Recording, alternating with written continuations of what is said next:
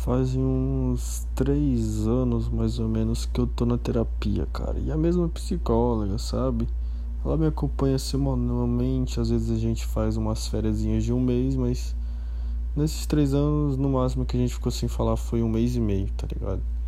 Então, é para mim estar com a minha energia psicológica carregada, mas é algo diário, entendeu? Então, ah, blá blá blá, Rodrigo, blá blá blá. Eu já tive uma sacada, eu já tive terapia, cara. A sacada que eu tive é. Eu lembrei do meu começo e muitas coisas ocorreram, né, cara? Pô, é três anos, pô. Se não aconteceu nada na tua vida em três anos, desiste, pô. Tu é um NPC, pô. Tá ligado? Tu foi programado pra. Enfim, velho. Quando eu comecei a fazer terapia, né? Tipo, minha terapeuta ela usa uma abordagem chamada psicanálise. Na verdade é uma neopsicanálise. É... Não é a psicanálise do Freud, é dos súditos do Freud. Então é uma psicanálise mais agradável.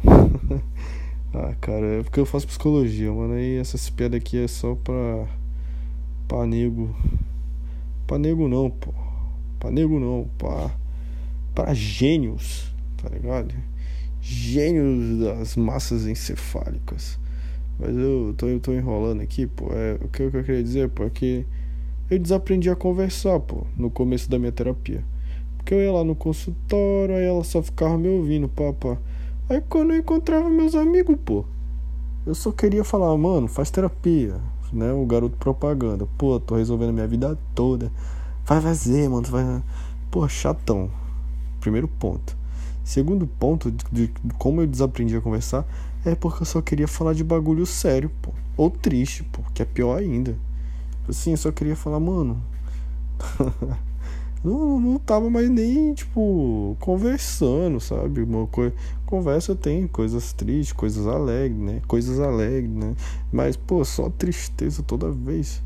E o terceiro ponto foi o que me veio à mente e que me fez gravar isso aqui.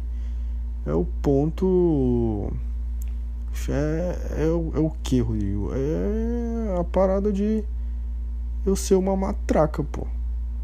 Uma. Uma metralhadora de palavras, pô. Eu começava a falar e não conseguia parar. Fiquei prolixo. Sabe o que é prolixo? Pessoa que não consegue fechar o raciocínio dela. Eu ia contar uma história, abria 50 sub-histórias e eu tinha que contar cada uma. E haja paciência dos meus ouvintes, meus queridos pessoas que estavam ali comigo querendo só conversar em busca do Rodrigo, que sabia conversar, mas ele já não existia porque ele estava na terapia. Nessa terapia ele aprendeu a virar uma metralhadora de palavras sendo chatíssimo.